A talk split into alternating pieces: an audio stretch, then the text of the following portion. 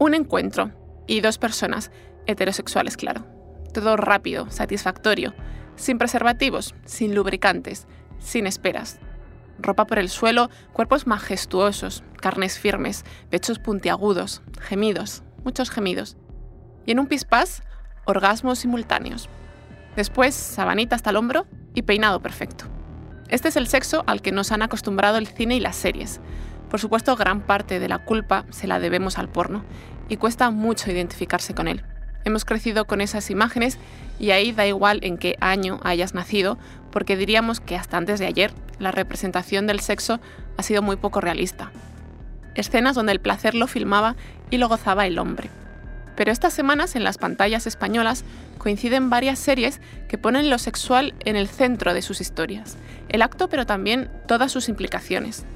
Se puede intuir entonces que, bueno, aunque sea con algo de retraso, también hasta aquí han llegado los aires post-Me Encontramos en estas producciones varios tipos de sexo. Lo hay intimista y también desmesurado, hay suspiros y silencios, vemos signos de incomodidad o directamente de abuso. Hay sexting, vídeos robados, placer y violencia. Es decir, hay más miradas. No está tan claro. No, no ha hinchado vena.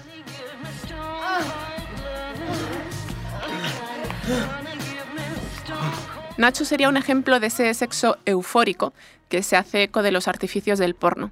Esta serie de A3 Media narra la autobiografía del actor de cine adulto Nacho Vidal, que está interpretado por Martiño Rivas. Vemos muchos clubs de striptease, rodajes porno, exhibicionismo en el parking y egos heridos por un gatillazo. Vamos a pensar que eso ya es cosa de los 90, por favor. Pero la visión interna que da de la industria incluye reflexiones que tienen muy en cuenta el momento presente. Quiero poder decir que no, aunque haya firmado un contrato. ¿Qué pasa si en un rodaje me siento mal? ¿Qué pasa si no me gusta el nivel de agresividad? ¿Puedo decir que no entonces, aunque haya firmado eso? Nunca he vivido una situación como la que me planteas. Cardo, por su parte, muestra más vertientes. En esta serie creada por Claudia Costafreda y Ana Rujas, ella también es la protagonista de la serie, el sexo está muchas veces desconectado. Es una vía de escape. O sea, no, tienes una amiga que, que si tiene una situación complicada acaba follando seguramente mal y sin preservativo. En Cardo también se habla del cuerpo, del físico, de cómo la industria y la sociedad pueden cosificar a la mujer y algo de lo que hablaremos en este episodio también puede enfrentarnos unas a otras. Eva, tú de cuerpo estás estupenda, pero la cara nos falla un pelín para este tipo de trabajo. Tú, María, María, ¿verdad? Tú ya sí que me das más moda. Contigo podemos empezar mañana mismo. Y luego tenemos Autodefensa, otro estreno reciente, donde Berta Prieto y Belén Bareins se ríen de ciertos comportamientos, de un tipo de masculinidad y del bienquerismo, vaya irreverencia, fantasía y denuncia. La puedes ver en filming. Es que he, estado pensando mucho, ¿vale? En, un colega. He estado pensando mucho en un colega que cancelaron por hacer algo. algo mm. malo. ¿Qué hizo? Y, no me gustaría nada que lo publicara. Ah.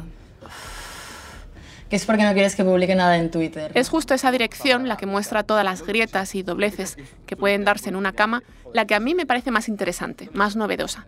Me lleva a pensar en referentes extranjeros que hace ya años se atrevieron a mostrar el cuerpo y el acto de una forma más cruda. Ahí está el golpe en la mesa que dio Podría destruirte de Micaela Cole, con todo el debate alrededor del consentimiento, también la intimidad tan verosímil de Normal People o la inteligencia de Sex Education para desmontar estereotipos. Por cierto que en estas tres series las escenas de sexo simulado fueron coreografiadas por Ita O'Brien, un referente para la coordinación de intimidad. Y de esto creo que también hay que hablar, del esfuerzo por rodar sexo de manera segura y cómoda, porque el roce en la interpretación también necesita ser consentido. En este episodio hablaremos con dos actrices que han descubierto que hay otra forma de contar, de interpretar el sexo. Charlaremos con una coordinadora de intimidad que está aprendiendo todo el potencial que tiene este oficio tan nuevo en nuestro país y escucharemos a una espectadora que reclama ver en pantalla más de ese sexo imperfecto. Tres bloques entonces, tres perspectivas, el sexo delante de las cámaras, detrás y frente a la pantalla. ¿Qué está cambiando? La mirada encendida.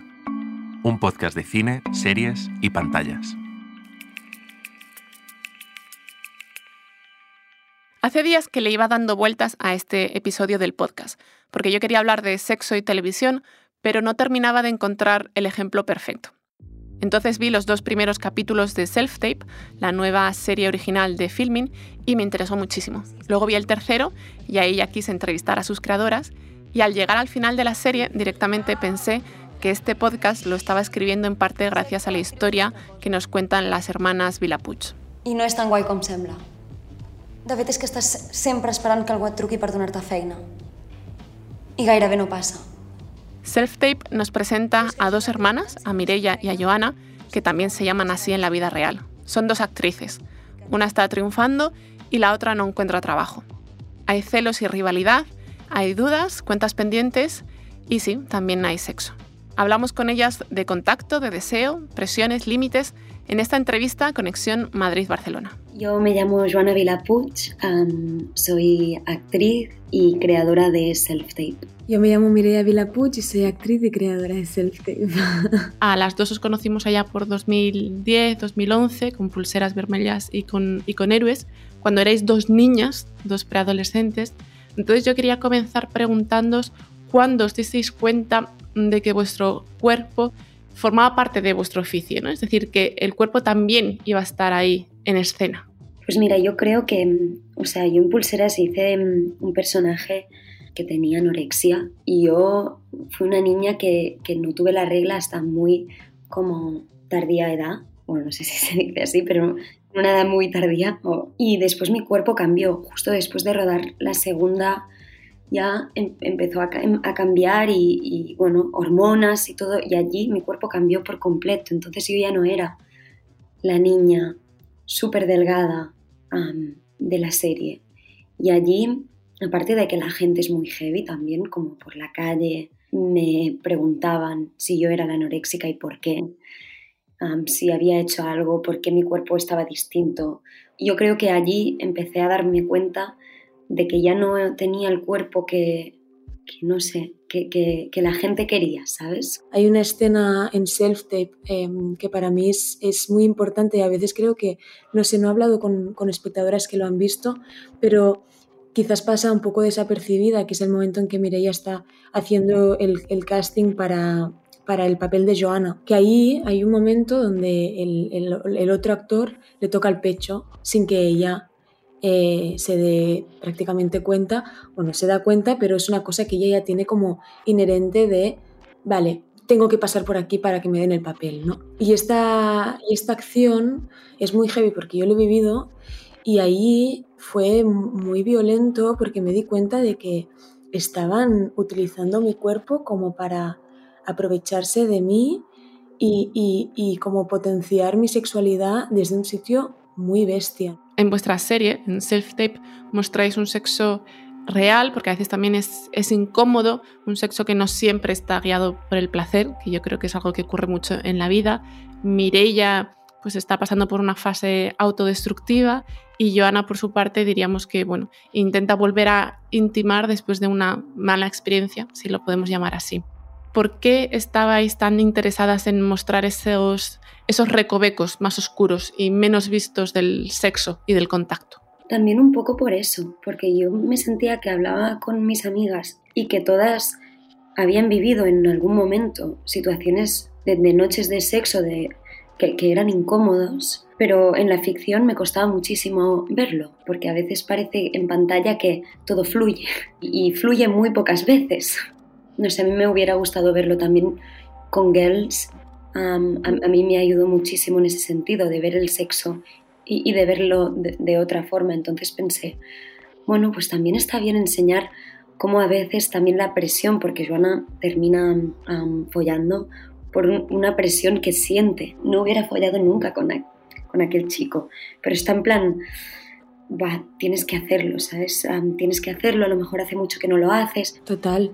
Pero sí que es verdad que, claro, hablamos de Girls, pero Girls es 2012, ¿no? 2000, o sea, que estamos como, no sé, han pasado muchos años y parece que aquí hacemos unas escenas, o sea, como hacemos escenas así y estamos rompiendo los esquemas y pienso, esto debería ser lo normal, ¿no? Exacto, debería ser lo normal, pero, pero no lo es, ¿no? Porque yo viendo vuestra serie pensé, ah, menos mal, menos mal que ya ha llegado aquí, en el sentido de que llevaba muchos años viendo series extranjeras que, bueno, mm, se adentraban en esos territorios, vamos a decir, y echaba de menos que la ficción española se atreviera a ello o que creara espacios para que entraran eh, nuevas voces. Quizá Cardo ahí sí que es un estreno reciente que lo podemos relacionar. Me acordaba, por supuesto, de Podría Destruirte, si pensamos en referentes extranjeros, o de Fleabag incluso, que aunque sea un tono de comedia, también pues maneja ese sexo más, más diario. Pero quería preguntaros precisamente por, por referentes. No sé si de inspiración directa, pero de bueno, esas historias que os han ido alimentando a lo largo de estos años y que podemos relacionar con, con Self-Tape. Sí, está claro que hemos tenido como referentes y que todos los que has dicho han sido referentes, sobre todo, pues I May Destroy yo creo que fue en ese sentido más relacionado con el sexo, más relacionado con los abusos y tal, fue uno de los, de los, bueno, de las series que vimos y pensamos como, guau, qué heavy que ella esté hablando de este tema con esta valentía y de esta forma y como darte cuenta como espectadora de que esta persona está sufriendo un abuso y, que ni ella es consciente ni tú en aquel momento, ¿no? Como la parte del condón y todo esto.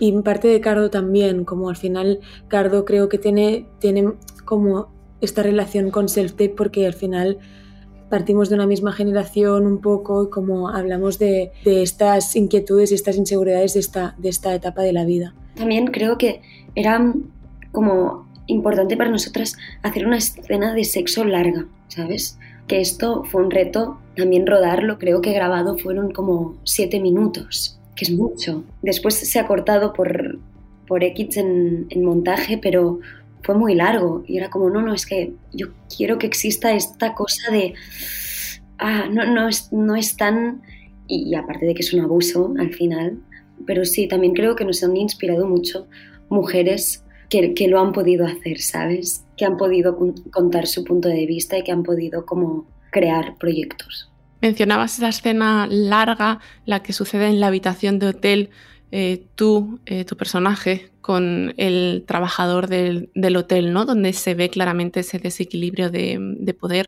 Vosotras habéis trabajado con una coordinación de intimidad.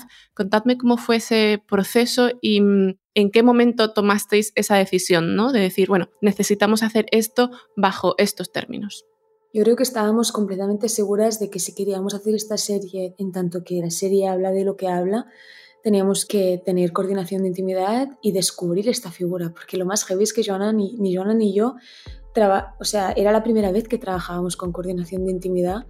Y claro, fue muy bestia porque estábamos como haciendo una representación de escenas que nosotras habíamos vivido eh, anteriormente en rodajes, pero a la vez estábamos volviéndolas a actuar entendiendo que había otra fórmula más segura de hacerlas, ¿no? Lo hablé mucho con Tabata y Lucía, que son las, las, coordinación, las coordinadoras de intimidad de Self-Tape, Em, para mí fue una revelación muy fuerte em, y, me vino un poco como un fantasma y como muchos monstruos de decir, Buah, llevo muchos años trabajando em, en, escenas o teniendo escenas de íntimas o de sexo y, no, y sintiéndome muy poco segura y, muy, y muy poco protegida y muy violada en ese sentido a nivel, a nivel de intimidad, ¿no? Es de lo más heavy que he vivido en, en Self-Tape, yo creo, esta como de, mm, darte cuenta, ¿no? Sí, sí. ¿Y me podríais poner algún ejemplo concreto cuando mencionáis el, entorno seguro? Porque ambas tenéis escenas de sexo simulado, de contacto.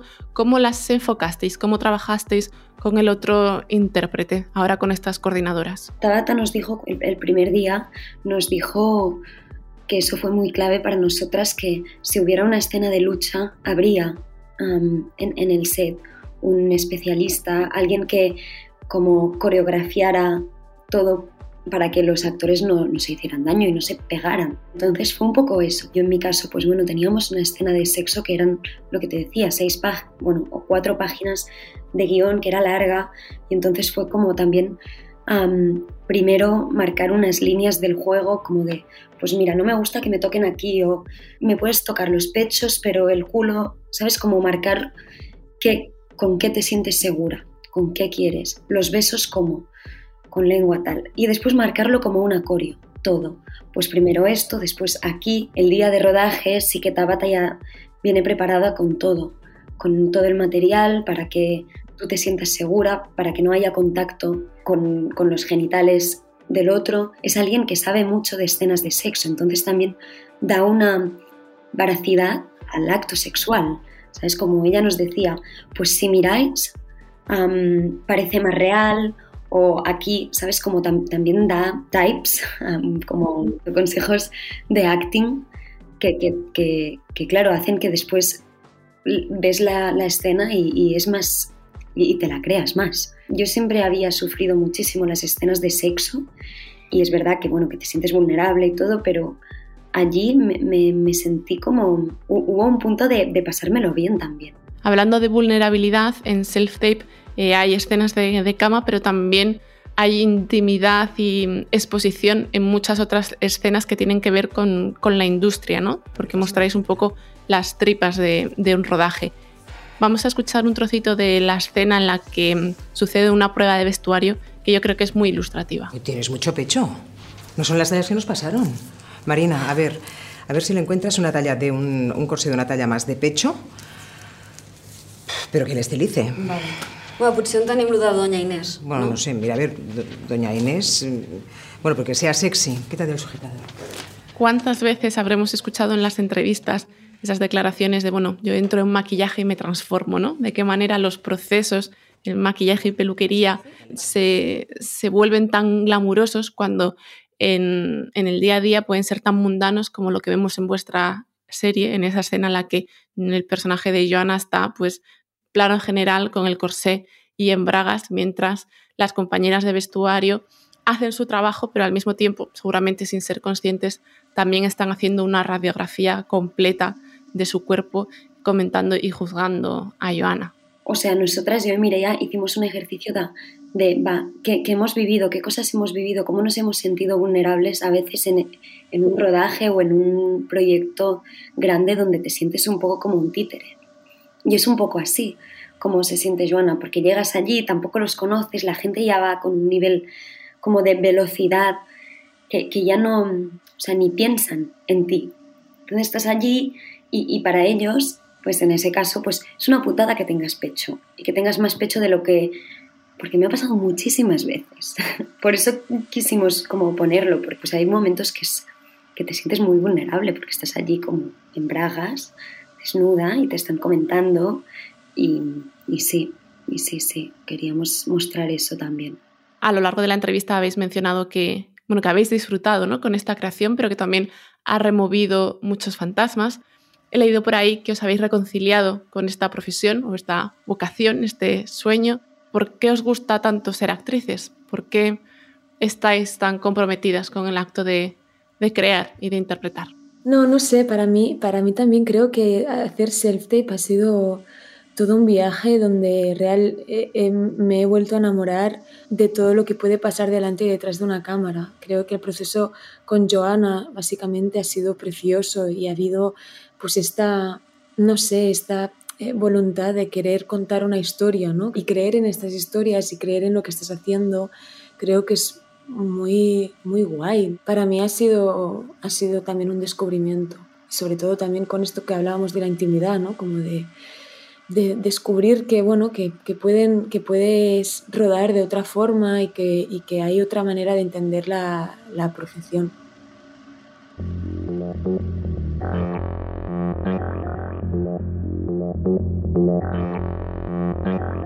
Como nos decía Joana, al igual que hay coordinadores en las escenas de acción, es lógico que también existan coordinadores de intimidad.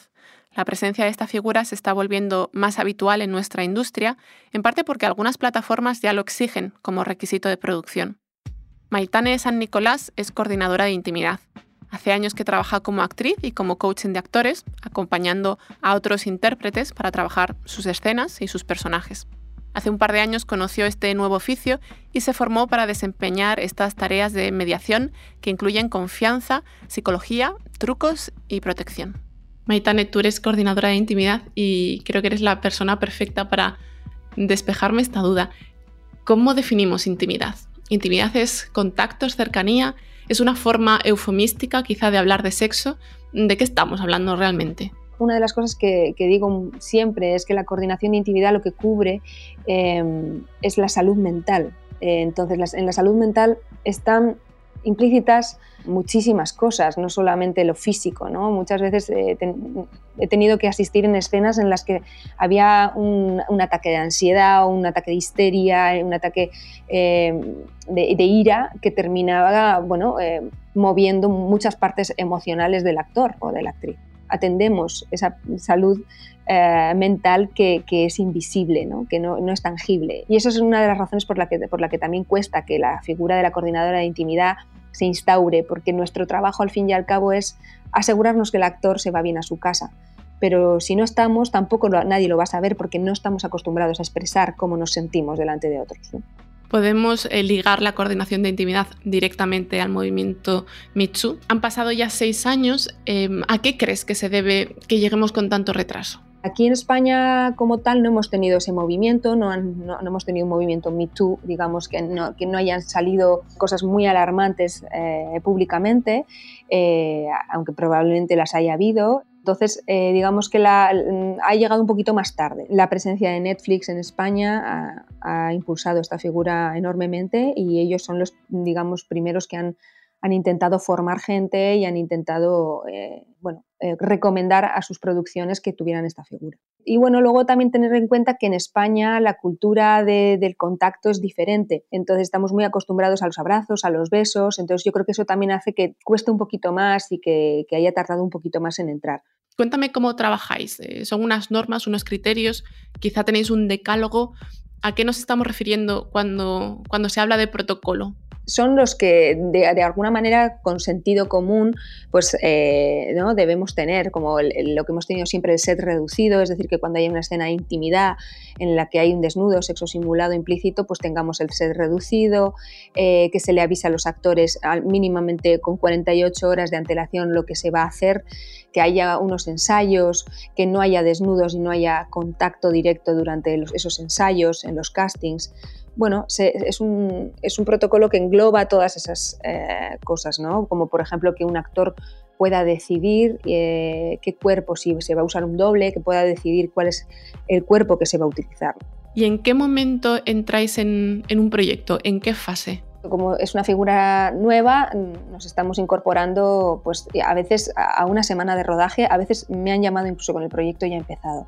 Lo ideal sería poder estar casi desde el casting. El ideal también sería poder participar en una visión de, de ese guion, ¿no? por poder desarrollar este, una sexualidad eh, o una intimidad mucho más mm, diversa ¿no? en, en, los guiones, pero, pero a día de hoy desgraciadamente todavía entramos un poquito tarde, ya no podemos cambiar, no podemos cambiar los guiones y los contratos ya están firmados, entonces muchas veces simplemente tenemos que ir eh, cerciorándonos y tomando constancia de que cada día los actores hacen lo que lo que, ¿no? que, está consentido, lo que es consentido por su parte. Te quería preguntar por la recepción. ¿Qué respuesta has tenido bueno, de esos intérpretes con los que has ido trabajando?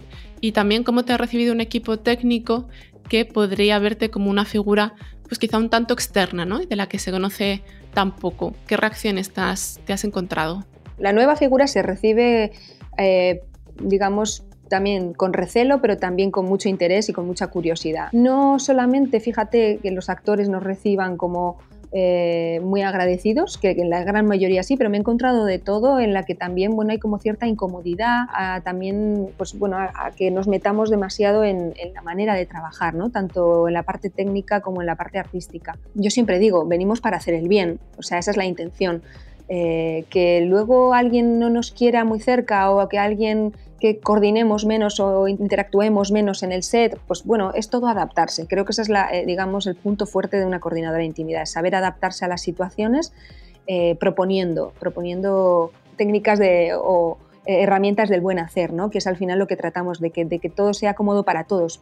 Me he fijado que a lo largo de la entrevista has hablado en femenino y una de las preguntas que tenía en mente es si crees que bueno, puede haber una diferencia entre el coordinador y la coordinadora de intimidad en función de si se va a trabajar más con actrices o con actores. Diferencias hay a nivel personal, siempre en cuanto a, que uno o una eh, pueda identificarse, o sea, pueda empatizar ¿no? mejor con un género, con otro, pero no solo eso, ¿no? hablo a nivel de, raza, etnia también, o sea, es decir, es verdad que en España pues no tenemos esa diversidad, eh, desgraciadamente, y coordinadores que estamos activas actualmente somos mujeres y blancas, entonces, eh, bueno, hablo desde ahí porque esa, es la, realidad. lo ideal sería tener esa diversidad para poder también adaptarnos a cada proyecto. Aquí sería un escándalo. En mi cuarto, mejor, ¿no? Mucho mejor. ¿Has visto qué suerte tengo yo? Es que todos me queréis echar un polvo. Recientemente has trabajado en Cristo y Rey, la serie de A3 Media que habla de la vida de Ángel Cristo y Bárbara Rey. Quería preguntarte eh, qué aprendiste de esta producción en la que tuviste que acompañar, guiar a dos actores tan conocidos como Belén Cuesta y Jaime Llorente. ¿Cómo fue ese trabajo? En Cristo Rey, eh, para mí fue, fue muy importante entender eh, bueno, entender o atender ese, límite entre la violencia y la sexualidad. ¿no? La producción me llamó para eh, momentos de, alta intensidad emocional en los que no estaba implícita una desnudez o sexo simulado. O sea que para mí ese fue un gran reto.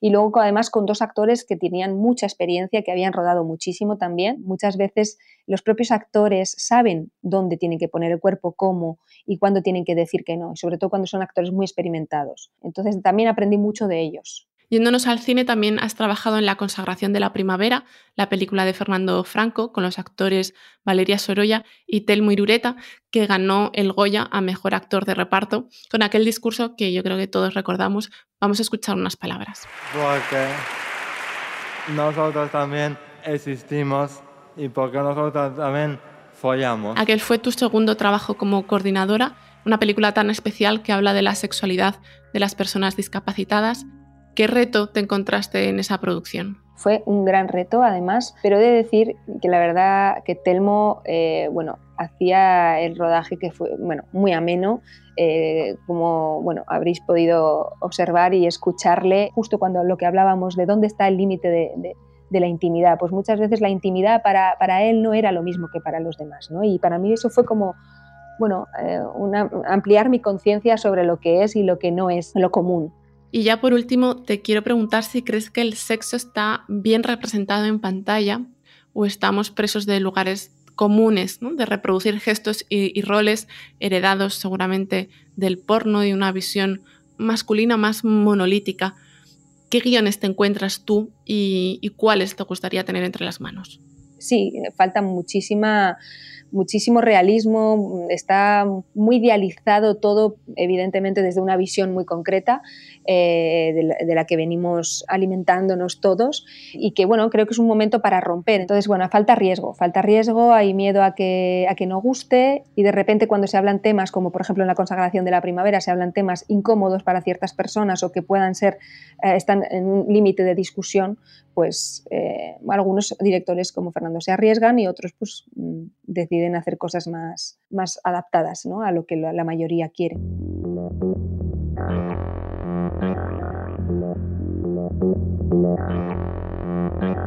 A Rosa Palo quizá la has leído alguna vez. Ella escribe en la sección Pantallas del periódico y también tiene una columna de opinión semanal. Preparando este episodio, le pregunté qué influencia había tenido en ella el sexo que se ha ido encontrando en películas y series. Se acordó entonces de esta anécdota que yo creo que todos hemos vivido en algún momento, siendo niños o adolescentes, cuando veíamos la televisión con nuestros padres al lado. La televisión la veíamos pues como se veía entonces, ¿no? A la hora del informativo, lo que entonces decíamos el, el, parte, pues sentados en la mesa, comiendo, cenando. No se daba la ocasión realmente de que mis padres y yo viéramos juntos una película o una serie con mucha carga sexual o con poca carga sexual, eh, realmente, porque yo solita me iba a la cama porque me daba una vergüenza horrorosa.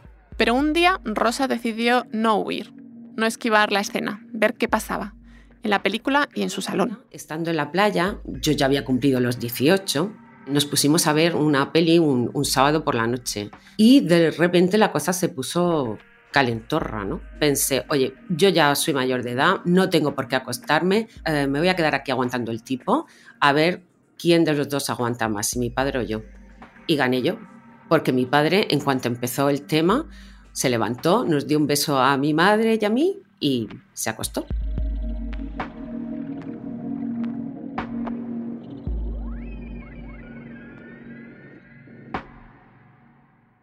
Rosa ahora es madre y ha vivido esta situación desde la otra orilla, como la adulta del lugar que tiene a su hijo al lado mientras en la tele la gente va perdiendo ropa.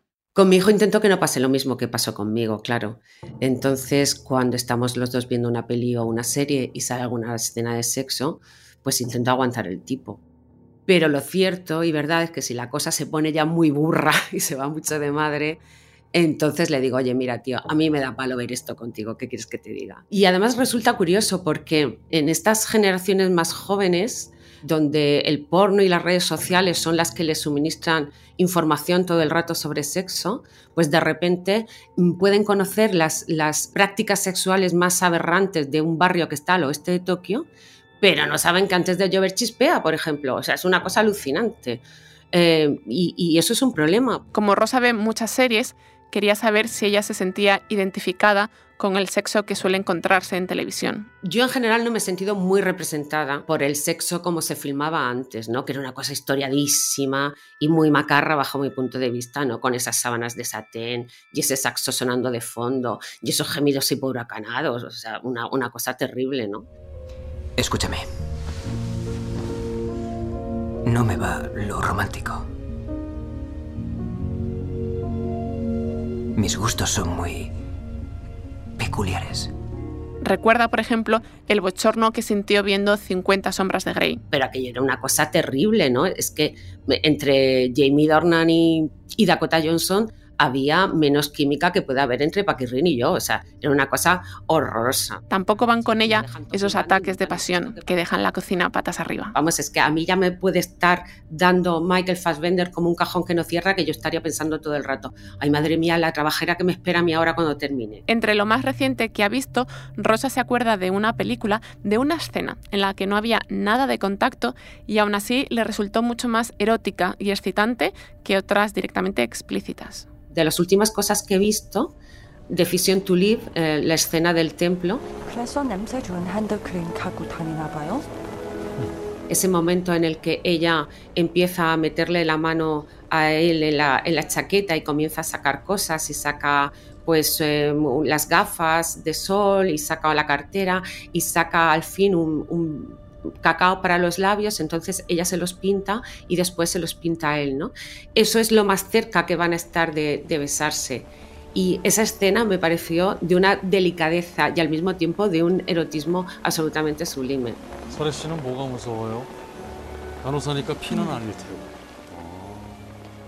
Ya ves que empezamos este episodio hablando de sexo explícito y terminamos con el roce indirecto de labios que sucedía en Decision to Live, la película de Park Chan-wook. El de la intimidad es un abanico amplio y complejo, creo que ha quedado claro, con muchas sensibilidades y al que ahora por fin estamos prestando la suficiente atención para cuidarla y para seguir disfrutando de ella. Gracias a todas las entrevistadas por compartir sus experiencias, algunas nada fáciles, y gracias a ti por escuchar. Hasta el próximo mes. La Mirada Encendida es un podcast mensual desarrollado por la redacción central de Vocento. La producción sonora es de Rodrigo Ortiz de Zárate con la ayuda de Íñigo Martín Ciordia y la dirección es de Andrea Morán. Gracias por escuchar.